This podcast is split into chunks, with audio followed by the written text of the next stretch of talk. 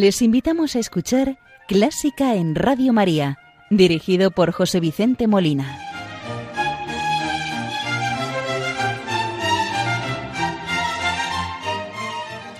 Muy buenas noches, queridos oyentes de Radio María. Les saluda José Vicente Molina, quien los acompaña esta noche del domingo 27 de noviembre de 2022 cuando es la una de la madrugada en la península, las cero horas en las Islas Canarias. Hoy celebramos nuestro programa número 300. Por ello nos acompaña un estimado periodista especializado en música que trabaja en esta casa y del que me honra ser su amigo. Se trata de Germán García Tomás que nos va a acompañar. Buenas noches, Germán. Muy buenas noches, José Vicente. Encantado de estar contigo en este programa 300 para celebrarlo por todo lo alto con muy buena música. Así es. Bueno, pues lo primero agradecerte que me acompañes en este en este programa en los que he bombardeado un poco a los oyentes, eso sí, con mi mejor intención, con la música de los grandes músicos de la historia. Y les puedo decir, y también a ti Germán, que hemos abarcado una parte muy pequeña de la misma, aunque he intentado no repetir muchos, pero bueno, siempre hay grandes compositores. De cuando en cuando hay que dedicarles un programa. Los grandes clásicos que no deben faltar en un programa llamado Clásica en Radio María, efectivamente. así es, así es. Y bueno, en este programa, y a sugerencia tuya, Germán, pues vamos a dedicar el programa a algunas de las obras que estos maestros han numerado con el Opus 300, por coincidencia con el número del programa. Y vamos a ver qué tal nos sale. Fue una idea que tú me diste y te la tomé. Pero bueno, como es nuestra costumbre, vamos a iniciar el programa saludando a la Virgen María, encomendando las intenciones de Radio María, de sus oyentes, benefactores, de los voluntarios, y de todas las personas las encomendamos en especial las que nos escuchan desde el sufrimiento, bien sea por sufrimiento físico, por enfermedad o por cualquier otra causa, para que ella les consuele, les conforte, les ayude a llevar la cruz y les conceda lo mejor para ellos. Y para eso vamos a rezar con el Ave María de César Frank, del que estamos celebrando el segundo centenario de su nacimiento. Este Ave María lo va a interpretar los maestros de Saint-Brie, dirigidos por León Guillot.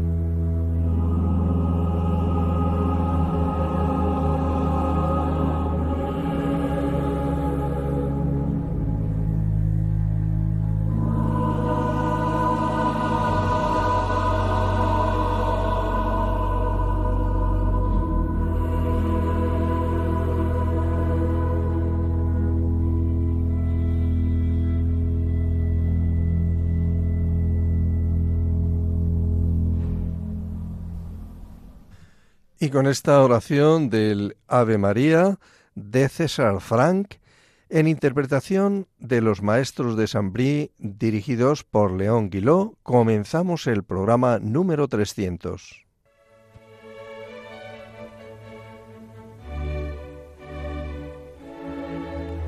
Están escuchando Clásica en Radio María con José Vicente Molina.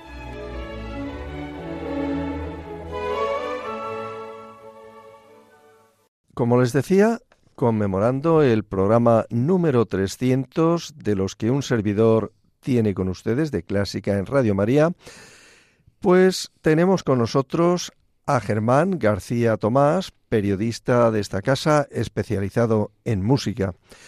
Bueno, pues Germán, ¿qué nos has preparado como segunda pieza? Algo de Vivaldi, me parece, ¿no? Sí, vamos a pegar un salto hacia atrás desde el romanticismo francés, podemos decir, ¿no? A pesar de que César Frank era belga, pero podemos decir que pues tenía esa sensibilidad de la música francesa, por ejemplo, de Foré, ¿no? Vamos a pegar un salto hacia el siglo XVIII y nos vamos a ir a una colección de las tantas que tiene don Antonio Vivaldi, el prete rosso, como se le conocía, el cura, pelirrojo o el cura rojo, ¿verdad? Y hay una colección que es el Opus 9 que se llama La Chetra. Hay que decir que la anterior, la Opus 8, es la famosa donde se, incluyen las, las, cuatro estaciones.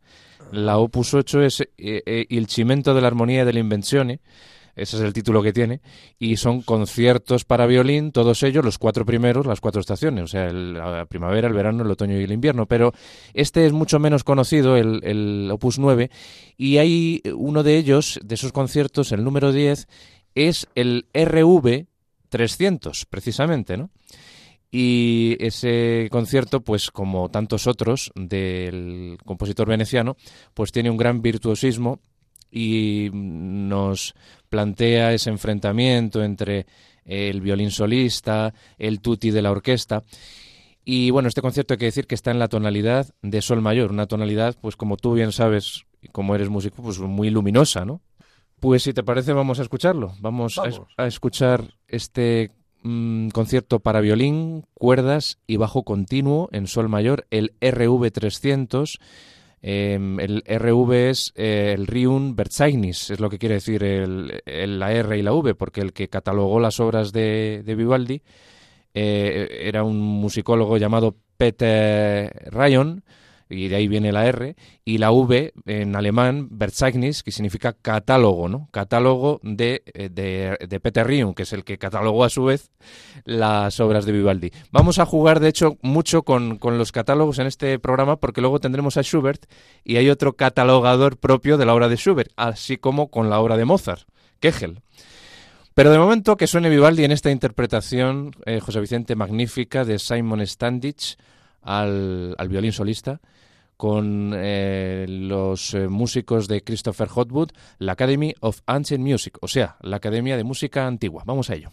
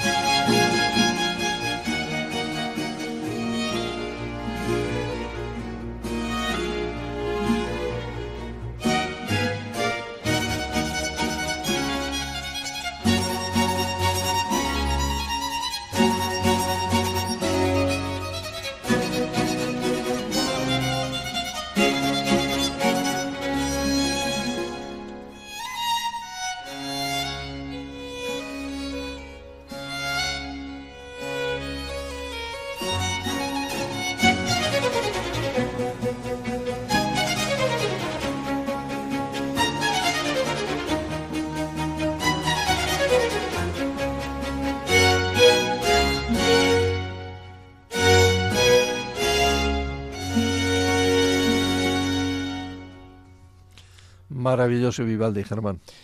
La verdad es que cuando suena la música de Vivaldi, todo el mundo que estamos versados en este mundillo de la clásica sabemos qué es, porque tiene un sello muy reconocible, esa música tan optimista, tan, tan alegre, tan vital, ¿no? Pues este era uno de los conciertos del ciclo La Chetra, que significa en italiano la cítara. Eh, 12 conciertos para violín, una colección de 12 conciertos para violín eh, solista, cuerdas y bajo continuo. ¿Y por qué lo tituló así? Porque eh, lo quiso hacer coincidir con el nombre del instrumento eh, similar a la lira, ¿no? Y eh, sabemos, ¿no?, que la lira está asociada al dios Orfeo, ¿no? La lira de Orfeo, ¿no? y de ahí, pues, salió el, título de esta colección con estos tres movimientos tan característicos de los conciertos de Vivaldi, rápido, lento y rápido. Así es. Así que seguimos adelante festejando estos 300 programas en, este programa Clásica en Radio María, que felicito ya públicamente a José Vicente Molina, porque es que no se cumplen 300 programas todos los días del tirón, del tirón, porque es que esto ha sido ininterrumpido, este programa que la verdad es que es importantísimo que, que en la radio española haya un, un espacio dedicado a la promoción, al disfrute de la música clásica de todas sus épocas, porque es que José Vicente ha hecho un recorrido desde, digamos, desde la Edad Media o incluso antes. Eh, sí, recuerdo que hasta el, siglo XXI. En una ocasión eh, encontré algo por ahí de Santa Hildegarda de Bingen, cuando la canonizaron ya hace unos cuantos años. Y no sé cómo fue que llegó a mis manos eh, información, llegaron discos y demás, y dediqué un programa a Santa Hildegarda. No sé ya por dónde andará, estará en los archivos ahí de la historia, pero vamos, hay cosas curiosas. Santa Hildegarda, que fue una compositora prolífica de su época, una, adelantada a su tiempo. La verdad es que hay que, hay que investigar y ahondar en la figura de, de esa santa. Pero bueno, vamos a, vamos a seguir ahora con otro compositor que es otro de los clásicos de pues clásica en Radio María. Eh, tirando del hilito que tú me sugeriste, Germán, el hilito del Opus 300, pues vamos ahora a una gabota de Wolfgang Amadeus Mozart, que la compuso en París durante su estancia en junio de 1778. Forma parte de el ballet Las Pequeñas Nadas, no sé bien la traducción, Le Petit Rien. Le Petit Rien, que significa algo así, si tú lo has dicho, las pequeñas nadas o las pequeñas naderías, las pequeñas cosas sin importancia, podemos decir, ¿no? Un ballet que le encargaron al bueno de Mozart. La verdad es que es, es, atípico, ¿no? Que Mozart tenga un ballet, ¿verdad? Bueno, pues allí vamos a ver qué tal. Y lo vamos a escuchar en una versión del Wiener Mozart Ensemble, dirigidos por Billy Boskowski.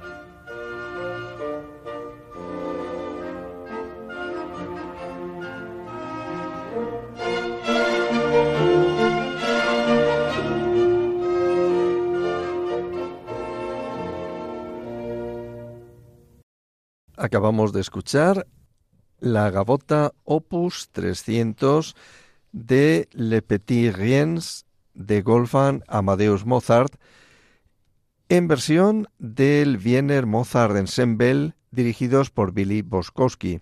Y continuando en la época que Mozart estuvo en París, también nos has preparado alguna sorpresa, ¿verdad, Germán? Sí, porque, bueno, mm, realmente el opus 300 eh, de Mozart es esta gabota muy distinguida, muy señorial, ¿verdad? Que se puede bailar, porque era un baile de la época, del siglo XVIII, de esta época rococó. Eh, tiene el Kegel, porque Kegel es el catálogo de Mozart, la K que vemos después del numerito, eso se refiere a un señor. Y ese señor es Ludwig von Kegel, ¿no? que es el que catalogó toda la obra de, de Wolfgang Amadeus Mozart. Y el número 300 lo asoció a esta gabota que José Vicente pues nos ha propuesto, ¿no? En este programa 300. Y es que la Sinfonía 31, que también data de esta misma época, José Vicente, data de la estancia muy pequeña que tuvo Mozart en París en 1778. Mm, viajó a París, una época un poco triste para el compositor de Salzburgo porque perdió a su madre, y la verdad es que fue algo, mm, un episodio muy amargo, ¿no? Esa, esa estancia que tuvo muy, muy breve en París. Eh, le llegó este encargo, porque este, este ballet Le Petit Rien fue un encargo que le hicieron a, a Mozart. Y compuso eh, dentro de su catálogo sinfónico la Sinfonía número 31. La Sinfonía número 31 la subtituló París, por esa misma razón de que estuvo allí. Eh, en, ese año 1778. ¿Y por qué traemos la Sinfonía número 31? No tiene originariamente el, número de Opus 300, pero es que cuando se estrenó esta obra, el segundo movimiento era un tiempo lento eh, titulado Andantino y parece ser que no gustó del todo al, al, público parisino y pidió a Mozart que lo cambiase por otro tiempo lento, por otro andante, y en esa nueva, versión, digamos, esa segunda versión con el andante nuevo que, escribió Mozart, eh, tiene la catalogación de Kegel 300A, con una A minúscula. Muy curioso, ¿verdad? Porque el Kegel inicial era el 297, o sea, el, número de catálogo de esa Sinfonía 31 que hizo eh, Kegel fue el 297, pero en esa nueva versión con el tiempo lento, con el movimiento lento nuevo, se quedó la obra como Kegel 300 A minúscula. Pues no nos da tiempo a escuchar la obra completa porque dura un poquito más de 20 minutos, pero vamos a escuchar el, primer, movimiento, es un alegro, ¿verdad? Es un alegro asai y es eh, un movimiento que está pues repleto, está imbuido de ese espíritu optimista que tienen los movimientos rápidos de, del compositor austríaco. Vamos a ello y lo vamos a escuchar en la interpretación de la Orquesta Filarmónica de Berlín, dirigida por Karl Bem.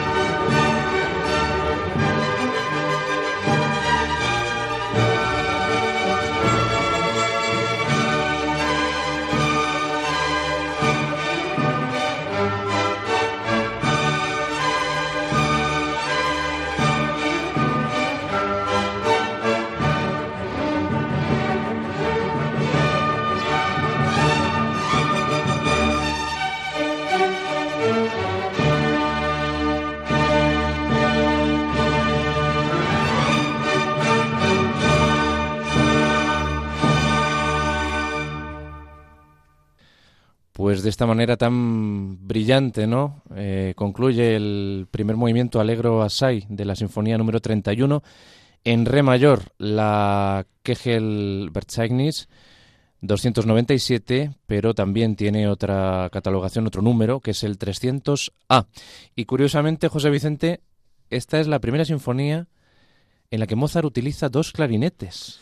¿Qué nos oh. tienes que decir como ejecutante, como intérprete de clarinete, como clarinetista profesional de, digamos, los inicios de este instrumento de, de, viento madera? Bueno, pues que es una de las primeras obras en las que se utiliza el clarinete, ya que el clarinete fue inventado por un constructor alemán, Juan Cristóbal Denner, parece que alemán de origen judío, y eh, este hombre era constructor de instrumentos de viento, de todo tipo de instrumentos de viento. Entonces, sobre un modelo francés, un instrumento que se llamaba chalumeau, construido en madera, y de ahí le viene al clarinete actual el nombre del primer registro, el registro grave, se llama chalumeau, porque este instrumento solamente daba esa parte grave. También eh, era un instrumento de viento con caña batiente, pero el sistema no era como el del actual clarinete, era otro sistema que estaba introducido en una especie de caja, pero era un poco más complejo. Entonces él eh, liberó el chalimó de esa caja, le puso una boquilla con la caña parecida. La boquilla en principio ahora se construyen de bonita, que es una especie de de no digamos un plástico, pero vamos, bonita, y el, en aquel entonces la hizo él de madera con una caña. Eh, consiguió un sonido que, que gustó mucho a, los músicos del momento, a los músicos de viento, que sabes que los flautistas y demás eh, cambiaban, no siempre tocaban el mismo instrumento. Como los instrumentos eran rudimentarios, pues entonces tocaban un poquito con este. Se alternaban, efectivamente. Eh, iban alternado porque tampoco daba más de sí el instrumento, ¿no? Entonces, eh, con el paso de los años, o sea, este principio estamos hablando de 1700, primeros del siglo XVIII, entonces, los intérpretes, cuando empezaron a estudiar, a trabajar con ese chalimó modificado, pues empezaron a, querer pues extenderlo, ¿no? Pues, bueno, pues tiene un registro grave precioso, pues vamos a buscar un registro agudo, ¿no? Ya sabes siempre la, inquietud de, Hacia arriba un poquito del en, músico. En tesitura. Bueno, Entonces se fue añadiendo llaves, eh, llegó a tener pues primero dos llaves, luego tres, luego cinco, luego ocho, eh, hasta que digamos que Thomas Bowen, ya casi, a mediados de siglo, eh, pues eh, utiliza el sistema que él utilizaba para las flautas, adapta ese sistema para el clarinete, con lo que consigue ya un instrumento de 17 llaves, 6 anillos, y bueno, entonces ya empieza a tener, ya va a parecerse más al clarinete actual. O sea, el clarinete ya eh, se crea como un instrumento con entidad propia. Sí, sí, no es, o sea, deriva del chalimó que te decía, pero tiene una personalidad. Ya sabes que el clarinete tiene una, una peculiaridad que es su timbre, porque eh, es un instrumento que reproduce las quintas, se llama un instrumento quinto llano. Eh, la llave que en otros instrumentos es de octava, pues aquí no da la octava, da la duodécima, que es la quinta a la octava. Eh, hay una serie de cualidades. Entonces, esto, eh, ¿dónde quiero llegar con esto? Pues que esos sonidos que da están, tienen unos armónicos muy característicos, muy peculiares, y eso hace que se diferencie de otros instrumentos. Entonces, claro, eh, Mozart, como decíamos, pues fue el primero de los primeros que utilizaron este, este instrumento. Lógicamente no sería como el que utilizamos ahora, pero ya se puede decir que es un clarinete. Además, Mozart que fue un enamorado efectivamente de este recién estrenado, por así decir, instrumento en su época. Bueno, y, y, cómo lo, lo, cristalizó en su famoso concierto para clarinete, que fue la primera obra que José Vicente Molina les ofreció a todos ustedes en el primer programa de clásica en Radio María. No es baladí que utilizara eh, José Vicente esa obra, porque es que le tocaba muy dentro como clarinetista y entiendo yo que pues es una obra a la que tiene bastante cariño. No vamos a poder escucharla lamentablemente por falta de tiempo, pero que quede constancia de que Mozart era un gran enamorado del clarinete, que lo, mm, lo vertió esa pasión en esta Sinfonía 31, luego también en la 41, que también se escucha el clarinete con bastante nitidez y sobre todo en ese maravilloso el 622, el concierto para clarinete en la mayor, que también conoce José Vicente y muchos de ustedes nuestros oyentes. Así que ya han visto la lección magistral que don José Vicente Molina nos ha dado de un tema que controla al 100%, porque los que somos no versados en, en técnica, digamos, musical, que somos simples aficionados, pues la verdad es que no, no sabremos explicar con esos términos y esa manera, pues... Eh, tan, tan ducha de hablar que tienen los músicos, porque José Vicente es músico. Me dijiste una vez que, porque yo las veces que hablamos, que bueno, eh, podemos aquí, como estamos en petit comité, ¿no? Pues podemos hablar con tranquilidad. Pues eh, posiblemente le suene tanto la voz de Germán como la mía de los informativos de Radio María de los domingos por la noche. Entonces muchas veces cuando estamos preparando el informativo y tal, pues hacemos nuestras nuestras conversaciones sobre música y tal. Eso es. En una de estas conversaciones, pues hablábamos de Mozart, del clarinete y, y de otras cosas y yo le decía a Germán, bueno Germán, eh, tú sabes mucha música y me decía, no, no, no, no, yo no sé ni una corchea, digo, no, me da igual, digo, pero tú eres músico, tú sabes mucho y tal. Y me dijiste, yo dije, pues eres musicólogo, eres algo. ¿Y te acuerdas lo que me dijiste? Pues no me acuerdo, la me verdad. Me dijiste, yo soy un divulgador musical, pero yo me imagino que eso está apoyado en algo, nos lo podías contar ahora. Mm, bueno, eh, divulgador musical en el sentido de que yo, con mis pocos medios o con, o, con las dotes que Dios me ha dado, eh, entre ellas la voz, pues, pues mm, me apasiona tanto la música que me gusta contarla con mis palabras, digamos, eh, al, al, público, a, la audiencia, a los, a los oyentes. Y por eso te decía que, que me llamen músico, pues no, no me veo yo eh, catalogado como músico, sino como simple divulgador porque me gusta pues eh, que, que, la música, pues digamos, explicarla, ¿no? Porque la, la música a veces es muy difícil eh, explicarla con palabras, es como muy, muy inasible, ¿no? Y hay que hacerla a veces entendible al gran público, ¿verdad? Y, ahí tienen una parte importante los, los divulgadores que a la vez pues son grandes apasionados y la mayoría de las veces pues no son músicos profesionales como tú sí lo eres, José Vicente. Sí, bueno, yo soy músico profesional, pero he de reconocer que para divulgar la música eh, soy un poco torpe.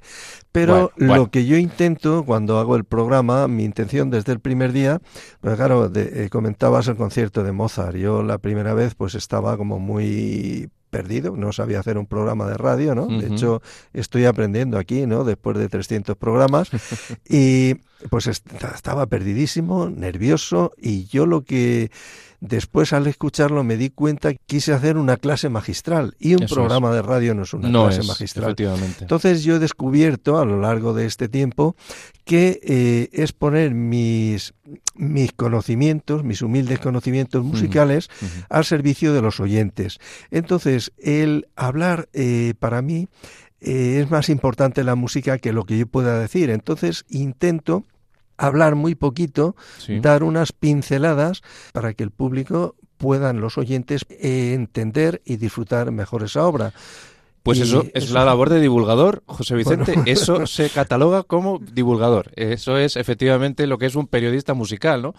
Que intenta eh, trasladar con pocas palabras o con unos pocos datos al público, a los oyentes que nos están escuchando en este caso, pues los conocimientos o las características, eh, conocimientos propios o las características musicales de una obra en particular.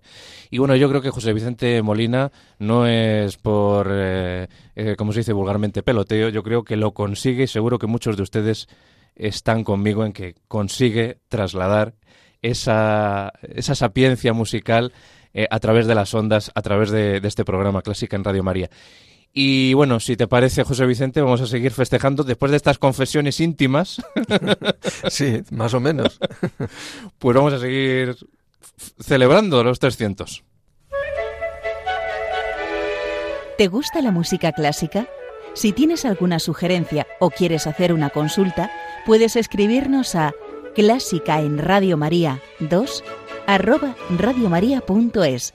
Y si quieres volver a escuchar este programa, puedes pedirlo llamando al teléfono del oyente 91 822 8010. También lo tendrás disponible en el podcast de Radio María, www.radiomaria.es. Continuamos aquí en Clásica en Radio María, celebrando el programa número 300, en el que nos acompaña el periodista de esta casa y divulgador musical, o entendido en música, especialista, mi amigo Germán García Tomás. Bueno, Germán, también conoces que hay un Opus 300 de Johann Strauss hijo. Eh, seguramente un vals. Eh, ¿Nos puedes comentar algo? Efectivamente, que bien lo sabes, José Vicente, que va a ser un vals. Es que, eh, mire que hay pocos compositores que alcancen la cifra de 300, ¿verdad? Porque es que se necesita vivir muchos años, ¿no? Para, conseguir un, un, número tan, tan avanzado en un opus, digamos, ¿no? Pues Mozart, con 35 años, lo sobrepasó el doble. Bach, eh, lo mismo, eh, mil y pico obras. Schubert, lo mismo, con 31 apenas años. Y Johann Strauss, que tampoco vivió 80 mm, años, vivió unos 70 eh, casi, pues llegó a, componer muchas obras, muchas obras bailables, valses, polcas. Y nos vamos a quedar ahora con un vals que se titula Panfletos. Hace referencia a los periódicos de la época, ¿no? Que se publicaban pues em, seguro que muchas veces mm, con noticias un poco amarillistas, ¿no? a finales del siglo XIX. Por eso el título de panfletos, ¿no? Flugschriften en, en alemán. Vamos a escuchar la interpretación de un director que ya ha aparecido en este programa, José Vicente. Billy Boskowski con la Orquesta Filarmónica de Viena. Y ya estamos pensando en qué? En el 1 de enero del próximo año. Ahí estamos en el concierto de, de, año nuevo. de Año Nuevo. Vamos con estos panfletos.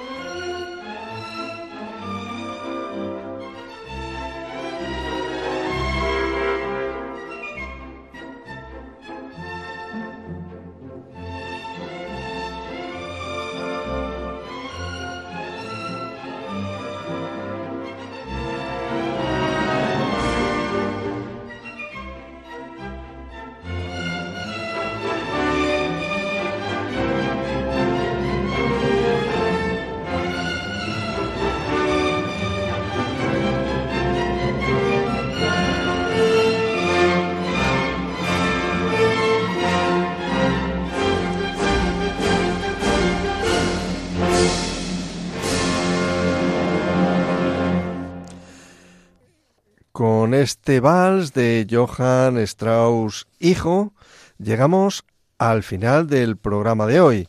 El vals que se llama Panfletos, Panfletos Opus 300. Opus 300 de Johann Strauss hijo. Pues muy bien, con este vals y la compañía de nuestro amigo Germán García Tomás, llegamos al final del programa número 300, que ha sido una suerte poder contar contigo, Germán. Te doy, te lo agradezco porque la verdad es que me has hecho casi todo el programa, además, además del control de sonido. Eso es. Y bueno, bueno, el placer ha sido mío, José Vicente. Es un, es un gusto charlar de música con, con otra gente que también tiene esa misma afición.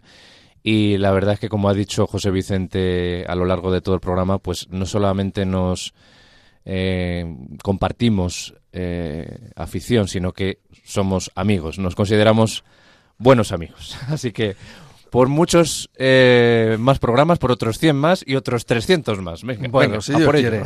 Bueno, queridos oyentes, nos despedimos con el deseo de que hayan pasado un buen rato con nosotros, disfrutando de la buena música. Nos encontraremos de nuevo con ustedes, si Dios quiere, dentro de 15 días. No se olviden. Muy buenas noches y que Dios los bendiga.